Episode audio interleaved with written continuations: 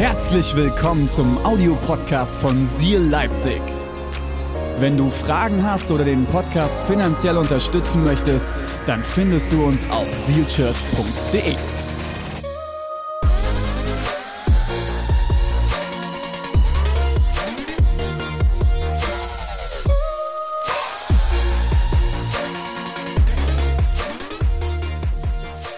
Meine Lieben, Herz für die Kirche. Ich werde zwei Sonntage predigen über die vier Lügen über Geld in unserer Gesellschaft. Vier Lügen habe ich mir rausgepickt, über die wir zwei Wochen lang reden wollen. Heute starten wir mit zwei Lügen. Ich habe die Predigt überschrieben extra für die jüngeren Leute oder die mittelalten Leute oder die, die es gern hören wollen. YOLO oder treu? Wer jetzt noch nicht weiß, was YOLO heißt, wird am Ende der Predigt aufgelöst. YOLO oder treu?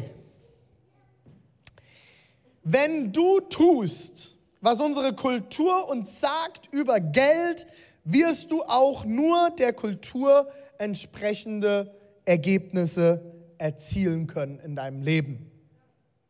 Und das ist ganz, ganz wichtig, dass wir uns das vor Augen führen. Wir leben in einer Gesellschaft, wir leben in einer westlichen, humanistisch geprägten, in Deutschland momentan hier für uns ansässigen Gesellschaft. Und diese Gesellschaft prägt uns alle, tagtäglich, überall. Über Werbung, über Medien, über Social Media, über alle möglichen Wege prägt uns diese Kultur.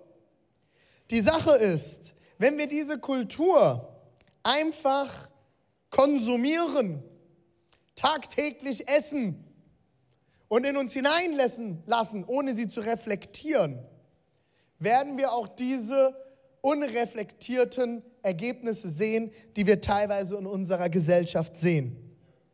Zum Beispiel, Geiz ist geil. Erinnert ihr euch an die wundervolle Mediamarkt-Werbung? Geiz ist geil.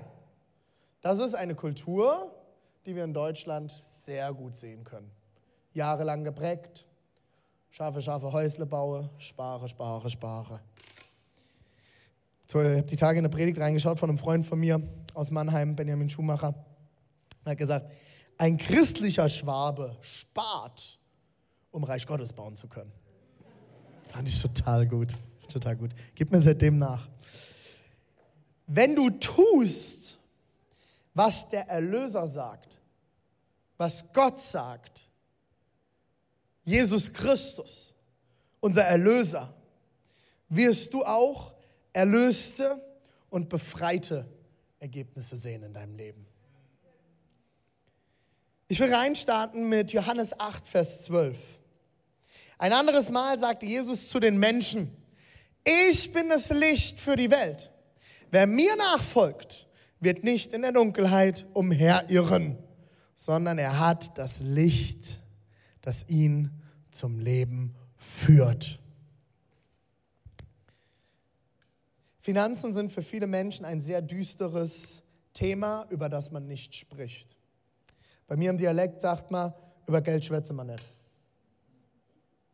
Und bei Geld hört die Freundschaft auf. In Deutschland redet man nicht über Geld. Man hat es oder man hat es nicht. Ist in anderen Kulturen ganz anders. In einigen skandinavischen Ländern kann jeder auf dem Amt einsehen, was jeder verdient. Eine ganz andere Kultur, eine andere Art mit Geld umzugehen. Kultur ist erstmal wertneutral. In unserer Kultur redet man nicht über Geld. In unserer Kirche reden wir aber über Geld. Weil ich mir wünsche, dass dieses Licht in die Dunkelheit unserer Finanzen reinkommt.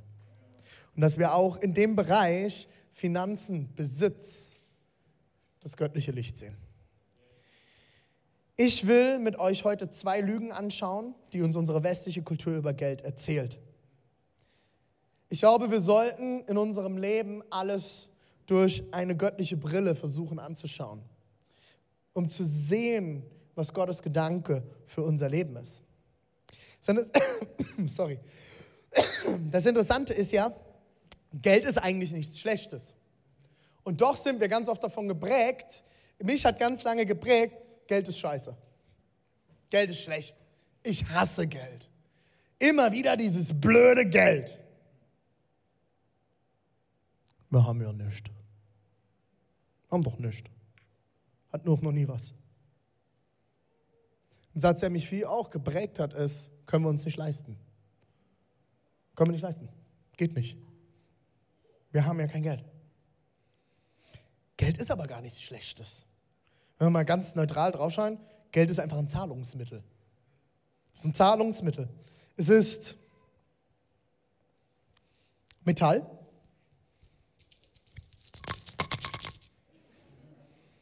Es klimpert. Das ist das, was wir nicht in der Kollektendose haben wollen. Wir wollen, das geht hier nicht, das ist zu fest, das ist ein zu guter Flyer. Funktioniert nicht. Wir wollen das Knistern, das Rascheln. Das wollen wir alle, oder? Keiner will dieses Klimpergeld. Aber kennt ihr noch diesen Satz? Früher hat man gesagt, wer den Pfennig nicht ehrt, der ist die D-Mark nicht wert. Heute sagt man, glaube ich, dann, wer den Cent nicht ehrt, der ist den Euro nicht wert.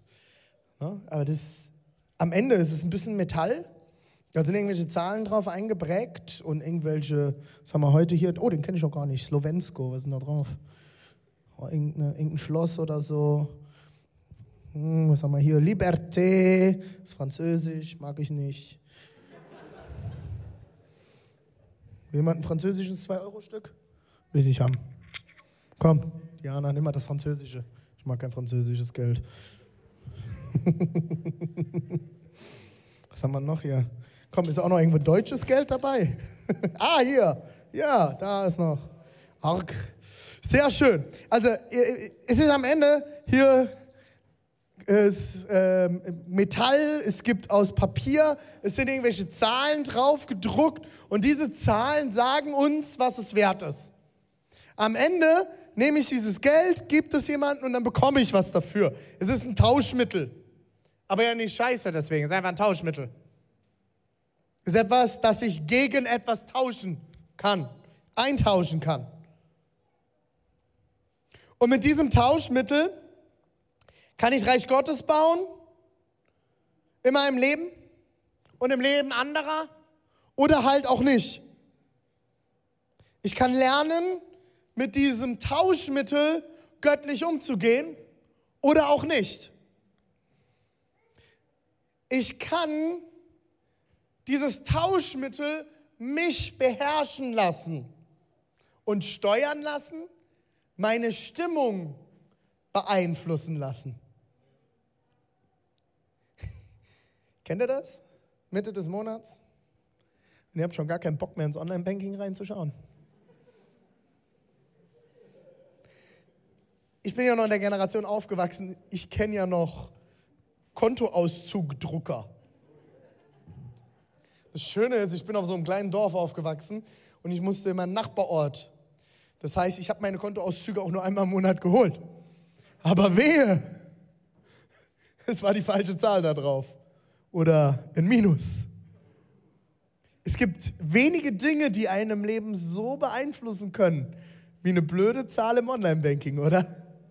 Du machst das Ding auf und schaust rein und auf einmal ging eine Zahlung ab, mit der du nicht gerechnet hast und der Dach ist im Arsch. Oder? Eine blöde Zahl kann alles beeinflussen und kann darüber entscheiden, ob es uns gut geht oder nicht. Und wenn dann eine Rückzahlung zurückkam, mit der du nicht gerechnet hast, so, yes, was eine geile Woche. Ich will lernen, über dieses Tauschmittel in meinem Leben zu herrschen, damit es nicht über mich herrscht. Herrschen, das ist so ein Wort, da haben wir es nicht so mit in Deutschland. Wir hatten jemand, der hat zu krass geherrscht. Ne? Aber Herrschaft, übernehmen über etwas, herrschen ist eigentlich auch was sehr Gutes. Ich übernehme Herrschaft. Ich bin der Herr in meinem Leben über meine Finanzen. Ich übernehme Verantwortung. Nicht das Geld übernimmt Verantwortung über mich. Und ganz schnell geben wir unsere Verantwortung ans Geld ab, statt dass wir die Verantwortung übernehmen. Ich wette mit euch, dass heute ein Haufen Leute in diesem Raum ist, die nicht mal die, eine Ahnung haben, wie viel Geld jeden Monat bei euch auf dem Konto eingeht und wie viel auch wieder automatisch abgeht, ohne dass ihr schon was dafür tut. Weil ihr noch nie ein Budget geschrieben habt. Euch noch nie Ordnung geschaffen habt über eure Finanzen. Naja, René, ich habe ja jetzt auch noch nicht so viel. Dann solltest du es jetzt anfangen. Wer mit wenig umgehen kann, kann auch mit viel umgehen. Aber wer mit viel umgehen kann, kann auch lange nicht mit wenig umgehen. Ich kenne viele Leute, die viel haben und nicht mit ihrem Geld umgehen können. Ich übernehme Herrschaft darüber. Ich bestimme in göttlichen Wegen über mein Geld und nicht das Geld über mich. Die erste Lüge, die wir uns heute gemeinsam anschauen wollen. Seid ihr ready? Die erste Lüge. Warum? Weil ich mir wünsche, dass wir göttlich mit unseren Finanzen umgehen, dass wir reflektieren, was uns unsere Gesellschaft sagt und uns überlegen, ob wir dem glauben wollen und ob wir so handeln wollen oder wie wir verantwortlich handeln können. Die erste Lüge. Du wirst glücklich sein, wenn du dir kaufst. Du wirst glücklich sein, wenn du dir das neue Auto kaufst, wenn du dir überhaupt ein Auto kaufst, wenn du dir den neuen Laptop kaufst, das neue iPhone, das neue Handy, Android funktioniert nicht, davon wird man nicht glücklich. Just saying, just saying. Wollte es nur mal kurz gesagt haben. Weil das ist definitiv eine Lüge, die auch sehr einfach zu entlarven ist. Ganz, ganz einfach. Alle Microsoft-User, ihr könnt nicht glücklich sein. Funktioniert nicht. Ich habe es probiert, jahrelang. Okay, kommen wir zurück zum Thema. Du wirst glücklich sein, wenn du dir die Klamotten kaufst, wenn du dir die Schuhe kaufst, wenn du was auch immer dir kaufst. Neuen Nagellack, keine Ahnung, was du willst, was bei dir in die Lücke reinkommt. Du wirst glücklich, wenn du dir kaufst. Wir leben in einer Gesellschaft, die Gegenstände, die Dinge, die Sachen anbetet. Was heißt das? Unser Glück unsere Zufriedenheit, unser Friede im Herzen, teilweise unser Schlaf hängt an materiellen Dingen. Und wir glauben einer kompletten Werbeindustrie, die den ganzen Tag um uns herum ist und uns sagt, wenn du das und das besitzt, wirst du endlich glücklich sein. Die Werbeindustrie ist überall. Du musst nur nachher hier das Gebäude verlassen und du wirst aus der Straße rauskommen und stehst direkt vorm ersten Werbeplakat, das dir ins Gesicht sagt, was du brauchst, um glücklich zu sein. Du musst nur nachher aufs Klo gehen, dein Handy rausholen und nur irgendetwas auf deinem Handy öffnen, sei es Social Media, eine Nachrichten-App, irgendetwas. Und du wirst sofort Werbung angezeigt bekommen, die dir sagt, was du brauchst, um glücklich zu sein. Den ganzen Tag ist Werbung um uns herum. Du kannst nicht mal mehr Bahn fahren, ohne von Werbung vollgemüllt zu werden. Deswegen fahre ich Auto. Wenn es so einfach wäre, ne? Überall um uns herum erzählt uns eine komplette Industrie, was wir brauchen, um glücklich zu sein. Und wir merken das teilweise nicht mal. Und jetzt sage ich nicht, oh, die böse Werbeindustrie ist der, die neue Tabakindustrie. Nein, ist es nicht. Was macht das mit deinem Herz? Und woran hängt dein Herz? Mit was prüfst du, was dein Herz versucht zu bestimmen? Wenn du so leben willst, dass du auf diese Lüge reinfällst. Und ich sage euch ganz ehrlich hier heute, ich falle sehr oft darauf rein. Das Problem ist, Du wirst kontinuierlich im Hamsterrad sein. Weil sind wir doch mal ganz ehrlich, wie lange hält denn so ein Glücksgefühl an? Das neue iPhone. Früher musste man die ja noch so richtig einrichten. Das waren noch Zeiten. Heute muss ich die ja nur noch nebeneinander legen und die kopieren sich selbst. Und dann habe ich das neue iPhone in der Hand und irgendwie sieht alles genauso aus wie vorher. Es ist, klingt total blöd. Ich liebe es, weil ich keine Zeit mehr damit verbringen muss. Äh, ich brauche keinen Tag, bis ich mein Handy synchronisiert habe und wieder alles hergestellt habe, alles. Das ist genial, aber das hat das Glücksgefühl ganz schön gemindert. Wenn du dann noch eine hässliche Hülle drum machen musst, wie ich, weil ich immer das Handy fallen lasse, dann sieht es eh aus wie vorher. Das Glücksgefühl hält nicht lang. Die neuen Schuhe, die du anhast, paar Tage, vielleicht eine Woche. Das neue Auto hält nicht lang. Und dann sitze ich im Hamsterrad und muss nachwerfen, muss wieder kaufen und wieder kaufen. Versteht mich nicht falsch. Ich bin bei uns die Shopping Queen. Ich habe mehr Schuhe als meine Frau. Ich kaufe meiner Frau die Schuhe, weil sie sonst keine neuen kriegen würde. Ich gehe für meine Frau shoppen. Das hat relativ früh in unserer Ehe angefangen. Ich bin dann immer in die Frauenabteilung und dann kamen schon, weißt du, als wir geheiratet haben, war ich 25. So, und dann kamen irgendwelche älteren Verkäuferinnen so, na, junger Mann, ja. Brauchen Sie Hilfe? Nein. Wissen Sie denn die Größe von Ihrer Freundin? Ich sagte, ja, ich weiß die Größe von meiner Frau sehr, sehr gut. Kann ich Ihnen helfen? Nein. Ich schaffe das alleine. Und Sie kaufen für Ihre Frau ein? Ja. Oh. Das wird mein Mann ja nie für mich machen. Und schon hatte ich ein Gespräch. Ich wollte doch nur was einkaufen. Das war bei uns schon immer so. Ich bin eher der, der darauf reinfällt als meine Frau. Viel mehr. Ich liebe neue Dinge. Ich liebe es, neue Technik zu haben. Ich liebe es. Mir macht es so Spaß, mich in die Dinge reinzufuchsen. Größerer Fernseher, Halleluja. Das ist genial. Aber je älter ich werde, desto frustrierter werde ich darüber, weil ich merke, das Glücksgefühl hält immer kürzer an. Weißt du das noch als Kind? Wie lange konnte man sich über die blöde Playmobil-Eisenbahn zu Weihnachten freuen, oder? Ich hatte sie. Ich, ey, wochenlang konnte ich mich darüber freuen.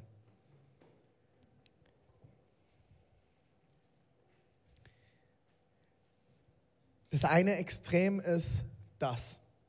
Das andere Extrem kennt ihr vielleicht aber auch aus Kirche.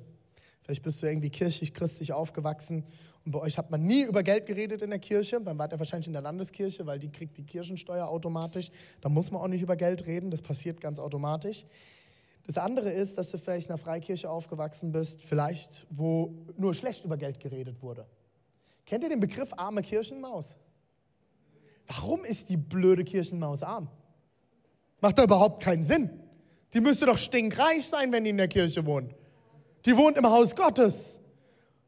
Und Gott ist der Versorger. Ihm gehört alles. Warum ist die Maus arm? Die müsste doch reich sein. Da kommen jeden Sonntag Leute vorbei, die ihr frisch was geben könnten. Viele Kirchen malen ein negatives Bild von Geld und dass es schlecht ist, etwas zu besitzen. Ich habe mich mit sehr, sehr reichen Leuten unterhalten, wirklich sehr reiche Leute. Und sie haben gesagt, René, wir konnten nicht mal jemanden aus der Kirche zu uns nach Hause einladen, weil wir dann nur verurteilt worden wären. Wir haben auch nichts zur Kirche gegeben, weil ich wusste, unser Pfarrer kann gar nicht damit umgehen, wenn ich was gebe. Geld ist nichts Schlechtes. Zu besitzen ist nicht. Ich glaube, Gott beruft Menschen, Geld zu vermehren, um Reich Gottes zu bauen. Ich glaube, Gott beruft bestimmte Menschen, Geld zu verdienen, um das Reich Gottes zu finanzieren. Besitz ist nicht verkehrt. Die Frage ist, besitzt du die Sachen oder besitzen sie dich? Wenn du dich ständig verschuldest, um Dinge zu besitzen, Klarna, Klarna, benutzt jemand Klarna? Wie hoch ist der Minus gerade? Kreditkarten, wie viele hast du? Wie viele sind schon im, wie sagt man das auf Deutsch? Im Dead sagt man auf Englisch. Wie viele sind schon im Minus, deine Kreditkarten? Wo bist du gerade Dinge am Abbezahlen? Und ich rede jetzt nicht von einem Haus. Bei einem Haus hast du einen klaren Gegenwert. Ich rede auch nicht von einem Auto, das man über zwei Jahre finanziert und wenn man das schlau macht, kann man sogar noch Gewinn damit machen. Davon rede ich nicht, da hast du einen Gegenwert. Ich rede davon, dass du dir Klamotten kaufst, die morgen ihren Wert schon wieder verloren haben, weil nur, dass du sie gekauft hast, kriegst du sie bei Vinted eigentlich schon nur noch für die Hälfte verkauft. Und du bezahlst sie aber noch ab. Ja, es gibt ein paar Leute, die können schlauer auf Vinted verkaufen. Weiß ich, weiß ich. Es gibt auch blöde Leute, die für gebrauchte Klamotten immer noch das Doppelte ausgeben. Leute, wir leben in dieser Generation an so vielen Stellen auf Schulden. Es ist heute so einfach wie noch nie zuvor in Deutschland Schulden zu machen. Und ich glaube gar nicht, wie viele Leute ich in der Seelsorge sitzen habe, die sagen, sie können nicht schlafen und ihnen geht es nicht gut und bababababab. Und wenn wir dann aufs Geld zu sprechen kommen, stellen wir fest, dass sie gar keine Ahnung von ihrem Geld haben und überall verschuldet sind. Mann, ich würde auch scheiße schlafen. Besitzt du deine Sachen oder besitzen sie dich? Ergreifen sie Herrschaft über dich, weil du auf diese Falle immer wieder reinfällst. Das Problem ist, bei allem, wie so oft, und wir haben schon so oft darüber geredet, und ich werde nicht müde werden und ich werde immer wieder darüber reden, bis wir es alle verstanden haben, deine Identität. Worüber definierst du dich? Was und wer definiert dich? Ich habe extra heute diese Jacke angezogen. Ich weiß, sie ist kaputt, aber das ist schön. Ich mag sie. Warum habe ich die Jacke angezogen? Am Montag bin ich mit Salvo und Henok von letzten Sonntag noch was essen gegangen. Sie nachmittags abgeholt am Tourbus. Und dann sind wir essen gegangen. Und äh, als, als Henok aus dem Tourbus rauskam, hat er diese Jacke angehabt. Gesagt, geile Jacke. That's it. Sind wir essen gegangen, geile Gespräche gehabt, haben den Tag reflektiert, uns so ein bisschen besser kennengelernt. Henok habe ich selber auch noch nie persönlich getroffen, wir haben immer nur manchmal geschrieben. Und ich habe sie zum Tourbus zurückgebracht, haben noch gequatscht. Und dann guckt Henok mich an, welche Jackengröße hast du, René? Sagt, huh, das ist sehr fluide, sehr persönlich. Irgendwas zwischen S und irgendwas zwischen M und XL, kommt immer drauf an, wie viel ich gegessen habe und wie mein Medikamentenstand ist. Und er sagt, ja, warte mal. Und er ist nochmal in den Tourbus rein und hat die Jacke rausgeholt. Und dann hat sie mir hingehalten. Ich sage, probier mal an. Ich so, hä, warum soll ich die jetzt anprobieren? Ich will dir die schenken. Wenn sie dir passt, ist sie deiner. Ich so, what? Okay, Jacke angezogen, ich hingestellt. Und ist gut, Herr Nock? Was denkst du? Sieht geil aus. Schenkst du dir. Besitzt du deine Sachen oder besitzen sie dich? Worüber definierst du dich? Die Jacke habe ich vor zwei Jahren bei Zara schon mal anprobiert. Und ich musste eine weise Entscheidung treffen für meine Ehe. Die Jacke war zu teuer. Wenn ich sie mitgenommen hätte, wäre das nicht gut für meine Ehe gewesen. Und ich habe damals Nein gesagt. Wer definiert dich? Deine Sachen, dein Besitz, dein Geld, deine Stellung im Job, dein Auto, liebe Männer, können uns so schnell über ein Auto definieren. Ich weiß, es gibt auch ein paar Frauen, die das machen, aber es sind doch meistens eher die Männer. Jetzt nicht hier alle Stereotypen triggern. Wenn du eine Frau bist und tolle Autos liebst, herzlichen Glückwunsch, finde ich super, lass uns unterhalten. Bekommst du deinen Wert, deinen Frieden, deine Freude aus Besitz? Lukas 16, Vers 13. Jesus spricht hier zu den Jüngern. Niemand kann zwei Herren gleichzeitig dienen. Wer dem einen richtig dienen will, wird sich um die Wünsche des anderen nicht kümmern können.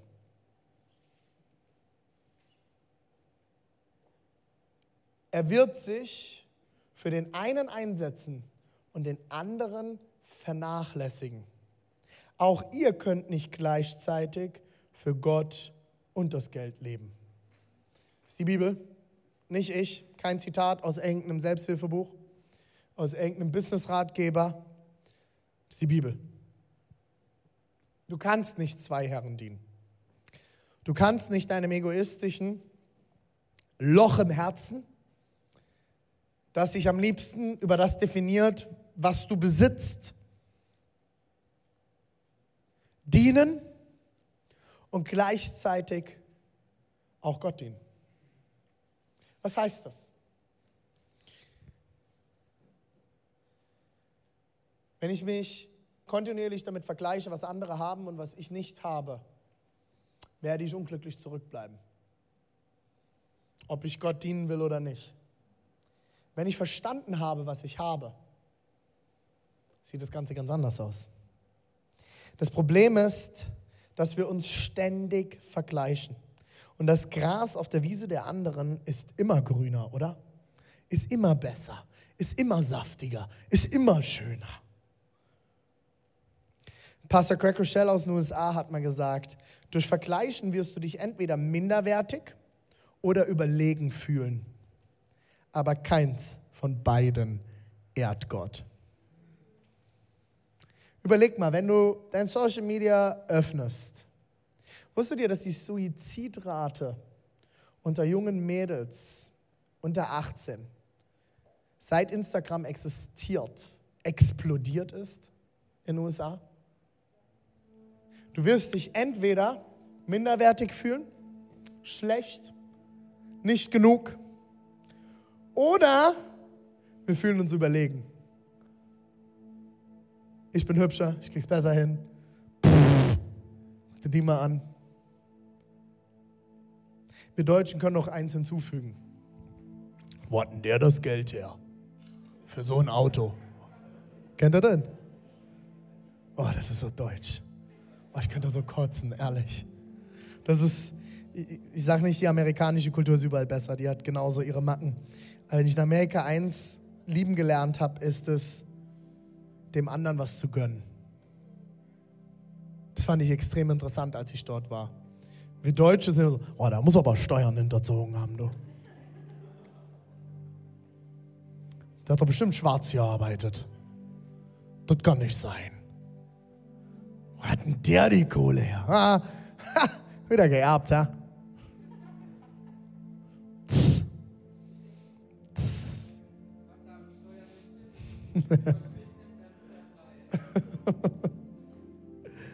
bei Minderwert sowie bei Hochmut geht es immer um mich.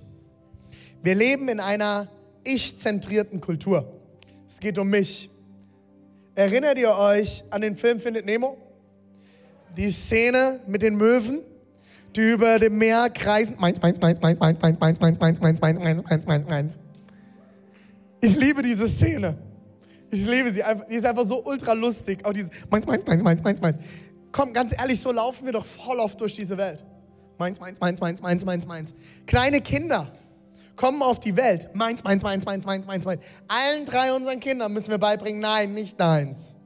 Nein, nicht deins. In dieser Familie teilen wir. In dieser Familie achten wir aufeinander. Und wenn ein Gast da ist, teilen wir. Meins, meins, meins, meins, meins. Wir sind so auf uns zentriert. Wir schauen uns, schauen so sehr auf uns. Ich, ich, ich, ich, ich. Ich brauche, ich will, mir fehlt. Interessant ist, wenn wir auf Gott schauen, der uns ja in seinem Ebenbild geschaffen hat, oder? Sieht es ganz anders aus. Ihm geht es um uns. Wir wollen ja auf Gott schauen und von ihm lernen, oder? Und eigentlich sind wir in seinem Abbild geschaffen. Ihm geht es um uns. Er hat es nicht für sich behalten. Der hat nicht im Himmel gesessen vor den Engeln. Meins, meins, meins, meins, meins, meins, meins, meins, meins. Er hat gesagt, nein, come on, lass uns Menschen schaffen. Lass uns diese Welt erschaffen. Lass uns die Natur erschaffen. Lass uns Tiere machen. Ich frage mich manchmal, wie Gott da gesessen haben muss bei so manchen, hat er doch echt Witze gemacht, oder? Kommen wir mal eine Giraffe. Die kriegt einfach einen doppelt so langen Hals, als ihr Körper ist. Wie kam der auf so Ideen? Ich finde es so genial. Gott hat so gut geschaffen und er hat es gemacht und er hat gegeben. Er hat sich hingegeben. Und wir gehen hin und nehmen. Aber, ui, mein Knöpfen hängen geblieben. Gefährliche Jacke. Aber wenn wir doch in seinem Abbild geschaffen sind, dann liegt es schon in uns drin. Dann ist es da dann ist es in uns.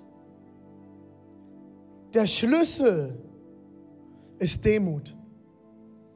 Pastor Rick Warren sagt, Demut heißt nicht weniger von sich zu denken, über sich selbst zu denken. Nicht wenig, sondern weniger an sich zu denken. Demut heißt mehr an andere zu denken als an sich selbst. Mein Schwiegervater hat mir vor Jahren gesagt, Großzügigkeit bedeutet, ich denke an andere. Und wenn ich an andere denke, dann bringe ich ihnen immer das Beste mit. Sparen kannst du an dir selbst. Das hat mich mal sehr getriggert. Seitdem, wenn ich irgendwo was mitbringe, zu einem Geburtstag, zu irgendeinem Bring and Share, whatever, und ich stehe im Supermarkt vor den Regalen, ich hole das Bessere. Mich kotzt an, wenn wir Bring and Share Abende machen und ihr bringt irgendwelche Ja-Chips mit. Da sage ich Nein-Chips dazu. Die schmecken kacke. Und die, den einen Euro mehr, den du in andere investierst, in denen du ihnen zeigst, sie sind es wert, dass du das Bessere mitbringst, wird nur eine Sache mit dir machen. Das wird dich nicht umbringen finanziell, aber es wird dein Herz trainieren. Es wird dein Herz trainieren. Jedes Mal, wo du so eine Entscheidung triffst, sagst du zu deinem Herz, das dir sagt, wir haben doch nichts. Sagst du zu deinem Herz, stimmt doch gar nicht, wir haben alles. Wir haben den reichsten Vater der Welt.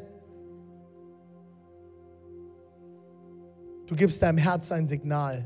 Wir sind versorgt. Wir haben alles, was wir brauchen. Wir können großzügig sein. Aus Demut wächst Zufriedenheit. Ich bin zufrieden mit mir und gebe anderen gerne.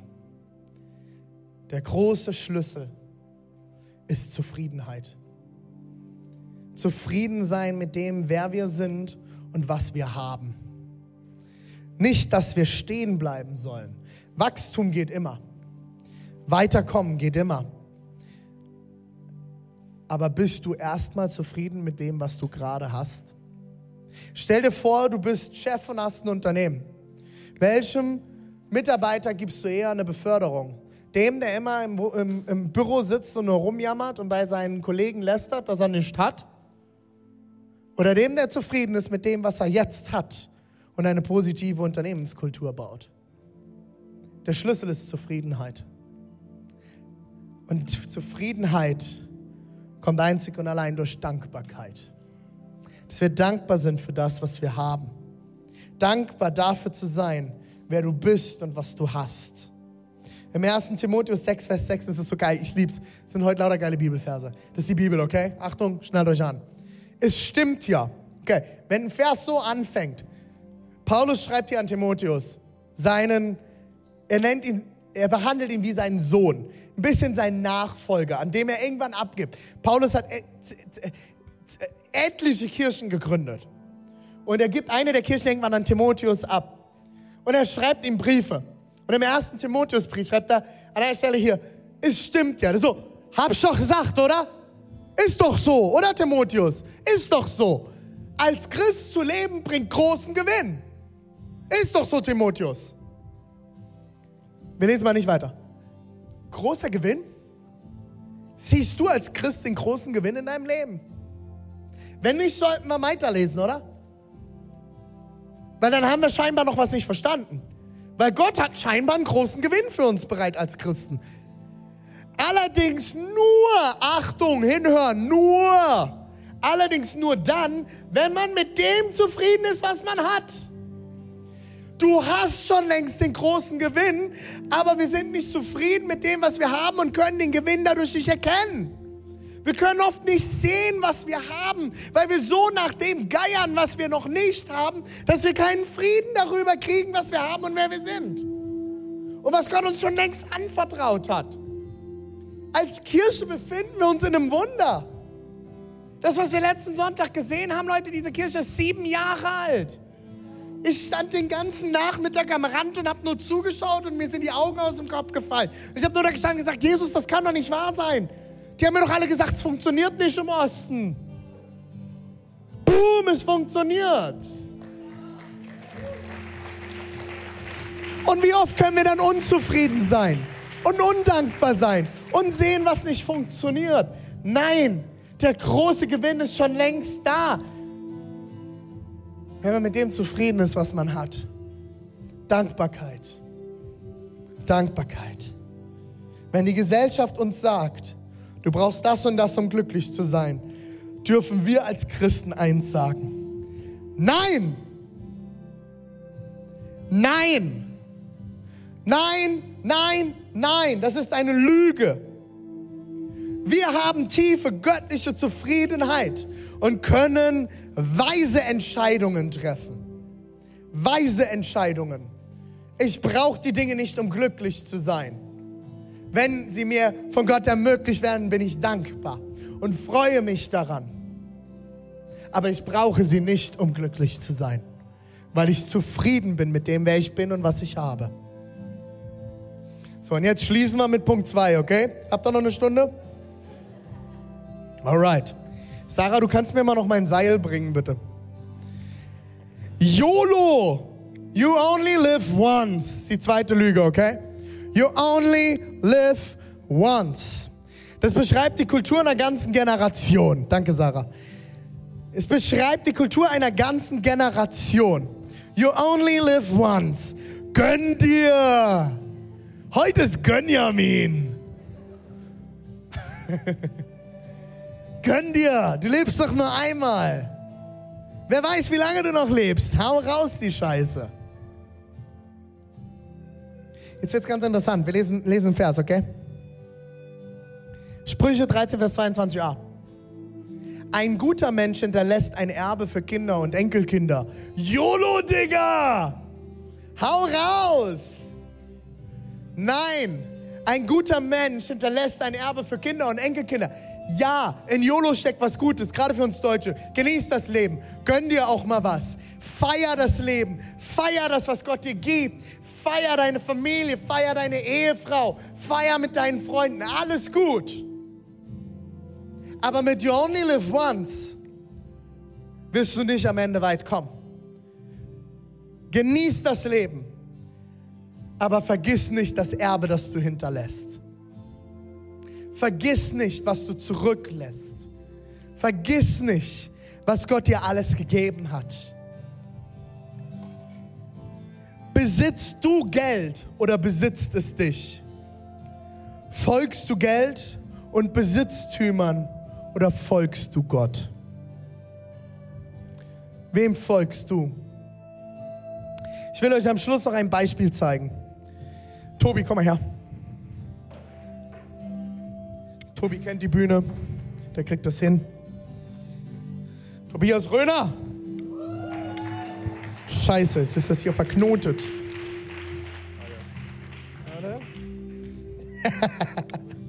Zu sehr vorhin zusammengeknuddelt. oh Sarah, das hättest du mal knoten können, du. Finden immer einen Schuldigen, oder? So, jetzt haben wir es gleich, jetzt haben wir es gleich. Okay, okay. Letzte Schlaufe. okay, gut. So, Tobi, guck mal zum äh, äh, Niki. Niki hatte gestern übrigens Geburtstag. Come on, Niki. Er ist saftige 28 geworden. Was gibt's denn da zu lachen? Hände hoch, mach mal deine Hände hoch. Tobi hatte auch Geburtstag, ich weiß, da war ich auch auf dem Geburtstag. Der hatte am Freitag Geburtstag. Nee, Donnerstag, stimmt gar nicht. Was redest du denn? Sarah, kannst du mal den Disk-Screen schon mal mitnehmen? Ich brauche Platz. Danke. Danke, danke, danke.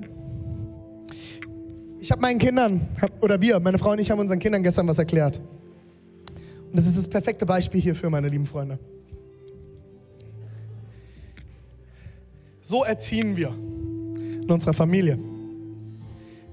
Wenn du Grenzen respektierst und wenn du Vertrauen gewinnst, kriegst du viele Freiheiten. Wenn du unser Vertrauen als Eltern missbrauchst, dann wird die Leine sehr kurz. Sorry, Tobi. Du machst das sehr gut. Du machst das sehr gut. Dann wird die Leine kürzer. Wir haben zum Beispiel eine ganz, ganz wichtige Regel in unserer Familie. Wir haben vor unserer Haustür haben wir eine Straße. Und wenn die Kinder aus der Terrassentür rausgehen, rechts ist die Straße, links ist der Spielplatz. Rechts ist verboten. Das ist übrigens sehr gut, um sich zu merken. Rechts ist verboten. ist gut, oder? Ist wieder gut eingefädelt. Und unsere Kinder wissen ganz genau, wo sie hin dürfen und wo nicht. Jetzt ist der Luan in den neuen Kindergarten gekommen, die Lina in die Schule und ich habe manchmal das Gefühl, ich muss denen dreimal am Tag die Ohren durchpusten, weil die irgendwie nicht mehr funktionieren. Als wären die verstopft.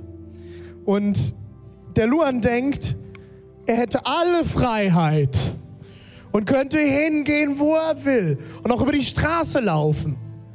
Und wenn ich das mitkrieg, wird die Leine sehr, sehr kurz. Und dann sag ich so, Luan, jetzt gehen wir nur noch zu zweit raus und du läufst wie ein Hund neben mir. Weißt du warum? Weil du nicht respektiert hast, was ich dir gesagt habe. Du bist mit dem, was ich dir gegeben habe, an Freiheit nicht gut umgegangen. So, und alle lieben Freunde, die im Sommer gerne in Leipzig im Park grillen, räumt euren Müll weg. Und räumt den Müll von den anderen weg, sonst dürfen wir nämlich bald dort nicht mehr grillen. Also ich reg mich da jeden Sommer wieder drüber auf. Ja, in fünf Jahren ist es dann verboten und dann ist es die böse Politik. Nee, wir haben ganz viel, ganz viel Raum gekriegt. Freiheit.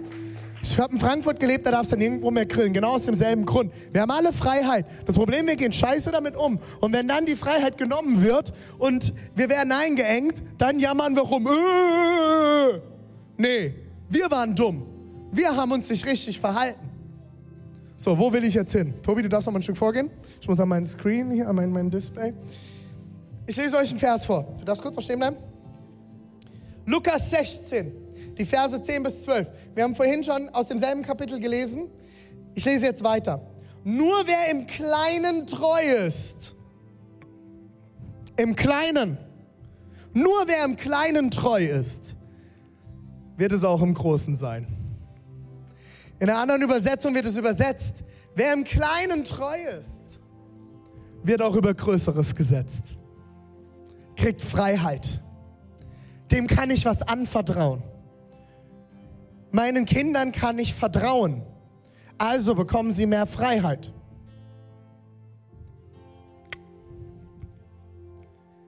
Wenn ihr bei kleinen Dingen unzuverlässig seid, wer, ich brauche es gleich schon mal, sehr gut, werdet ihr es auch bei großen sein.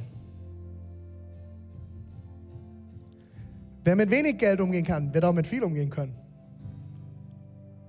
Aber viele, die immer schon viel hatten, können nicht mit wenig umgehen. Geht ihr also schon mit dem Geld, heißt, sagt die Bibel hier, geht ihr also schon mit dem Geld, an dem so viel Unrecht haftet, nicht gut und treu um? Wer wird euch dann die Reichtümer des Himmels anvertrauen wollen? Warte mal, die Reichtümer des Himmels? Gott will dir so viel mehr anvertrauen. Das Problem ist, wir gehen mit dem, was wir oft haben, schon nicht gut um. Warum sollte er uns mehr geben? Die Bibel spricht davon, dass wir unseren zehnten Teil ins Haus Gottes bringen sollen, weil er Gott schon gehört. Wenn wir das doch schon nicht hinkriegen, warum sollte er uns dann mehr anvertrauen? Wenn wir mit dem, was wir haben, nichts Gutes hervorbringen, wenn wir mit dem, was wir haben, nicht Reich Gottes bauen, nicht großzügig sind, nur an uns denken, nur uns selbst bereichern, warum sollte Gott dir mehr anvertrauen? Hast du dir die Frage mal gestellt? Warum sollte Gott so machen, wenn du es so noch nicht mal hinkriegst? Und er sagt, hey, du kriegst jetzt hier das kleine bisschen. Geh doch mal bitte mit dem gut um, was du hier hast. Und wir jammern rum. Äh, ich will aber mehr haben. Bist du zufrieden mit dem, was du hast? Mit dem, was Gott dir anvertraut? mit dem, was Gott dir schon gegeben hat, Gott wird dich über Größeres stellen. Wenn du mit dem, was er dir in deinem Leben anvertraut, ordentlich umgehst, göttlich umgehst, ihm vertraust, dankbar bist. Bist du nur dir selbst dankbar, weil du so toll bist und weil du so toll Geld verdient hast? Oder ist dir bewusst, dass alles, was du hast, von Gott kommt? Wenn ihr schon die Güter nachlässig verwaltet, die Gott euch nur vorübergehend anvertraut hat, wie soll er euch dann die Dinge schenken, die euch wirklich gehören sollen? Gott hat so viel mehr bereit. Willst du mit dem, was dir anvertraut ist, Gottes Reich bauen oder dein eigenes? Das ist deine Entscheidung. Ich will dich ermutigen, mit dem Kleinen, das Gott dir anvertraut hat, eng an seiner Seite zu laufen, zu fragen, Jesus, was soll ich tun? Wie soll ich damit umgehen? Für wen kann ich ein Segen sein? Wo darf ich großzügig sein? Soll ich euch was sagen? Trinkgeld ist eine meiner größten, meiner größten Lernschwellen. Ich gebe Trinkgeld für mich. Weißt du warum? Jedes Mal, wenn ich Trinkgeld gebe, segne ich jemanden. Und am Ende trainiere ich mein Herz und zeige meinem Herz auf, du hast genug. Du hast genug. Und wisst ihr, was ich liebe? Immer wenn wir als Team bestellen. Wir haben die Woche Burger bestellt als Team. Und dann haben wir alle Trinkgeld zusammengelegt. Und wir haben wahrscheinlich wieder den Burger-Lieferanten mit 30 Euro gesegnet. Ich will, dass, der, wenn hier irgendwelche Lieferboten reinkommen in unser Gebäude, dass sie immer wissen, sie gehen mit mehr nach Hause, als sie hergekommen sind. Weil wenn sie dieses Haus betreten, es ist ein Gottes Haus, werden sie gesegnet werden. Das Genialste war bei einer Leaders Night, haben wir Fettpizza bestellt und wir haben dem Lieferboten 400 Euro gegeben. Der hat geweint. Kannst segnen mit dem, was du hast. Du kannst es bei, kannst mit dem untreu sein, mit dem bisschen, was dir gegeben ist. Und jetzt sagst du für René, ich habe nicht viel. Mein größtes Training war, als ich fünf Jahre von 650 Euro leben musste. Das war mein Trainingsfeld. Aber wisst ihr, was passiert ist? Ich habe angefangen, treu zu sein. Ich habe angefangen, meinen Zehnten zu geben. Ich habe angefangen, großzügig zu sein. Ich habe angefangen, Trinkgeld zu geben. Und wisst ihr, was das Geniale war? Ich stehe auf einmal im Supermarkt mit Deborah und wir waren einkaufen. Und dann kommt jemand hinter uns, sagt, hey, schön euch zu sehen. Stellt euch an, ich bezahle euch den kompletten Einkauf. Und die Person hat uns einen Einkauf für 60 Euro bezahlt. Einfach so. Ich sage euch eins, seitdem ich angefangen habe, treu und großzügig zu sein mit dem, was ich habe, ich habe noch nie, ich habe nie Mangel erlebt. Ich habe immer wieder erlebt, wie Gott versorgt hat und treu zu mir war. Selbst nach zwei Jahren mir die Jacke noch schenkt, die ich wollte. Ich habe es an so vielen Stellen erlebt. Lass uns auf das schauen, was gut ist, was Gott uns gibt, wer wir sind. Treu sein und erwarten, dass Gott segnet. Und dann werden wir über Größeres gestellt. Lass uns gemeinsam aufstehen. Danke, Tobi. Ah, nee, das letzte noch. Letzte noch. Geh mal runter. Lass mal runter. Wisst ihr, was das Schöne ist? Steht ruhig auf, steht ruhig auf. Alles gut. Steht auf. Allein Standorten, lass uns aufstehen.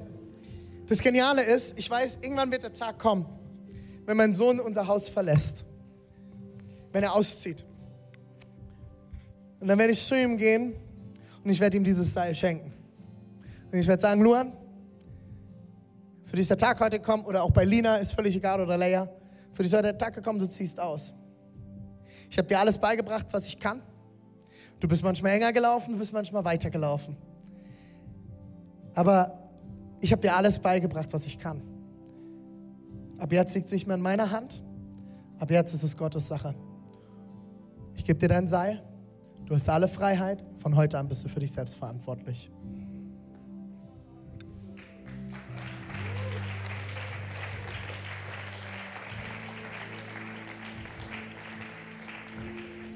Ich werde ein Gebet sprechen und dann gehen wir noch in ein Lied.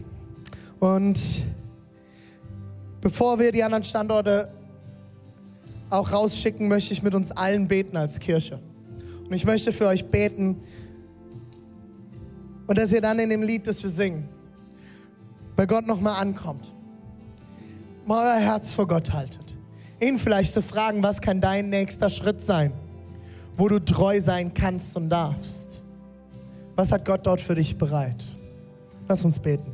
Jesus, ich danke dir, dass du da bist und dass du uns liebst und dass du einen großen Gewinn für uns bereit hast, dass du Versorgung für uns bereit hast, dass du uns überschüttest, jetzt schon hier in Deutschland mit Reichtümern des Himmels. Wir sind so versorgt, wir haben von allem mehr als genug, wir sind so gesegnet von dir.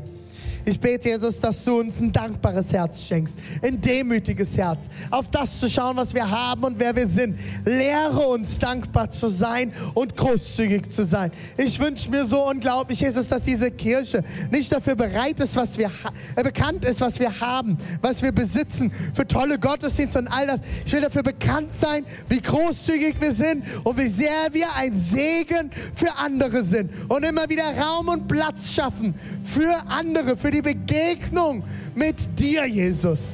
Dafür wollen wir bekannt sein und dafür werden wir eintreten. Und Jesus, ich bete, dass du uns trainierst, im Kleinen treu zu sein, damit wir ready sind für mehr. Wir lieben dich, Jesus, und wir verehren dich. Come on, Church, lass uns gemeinsam.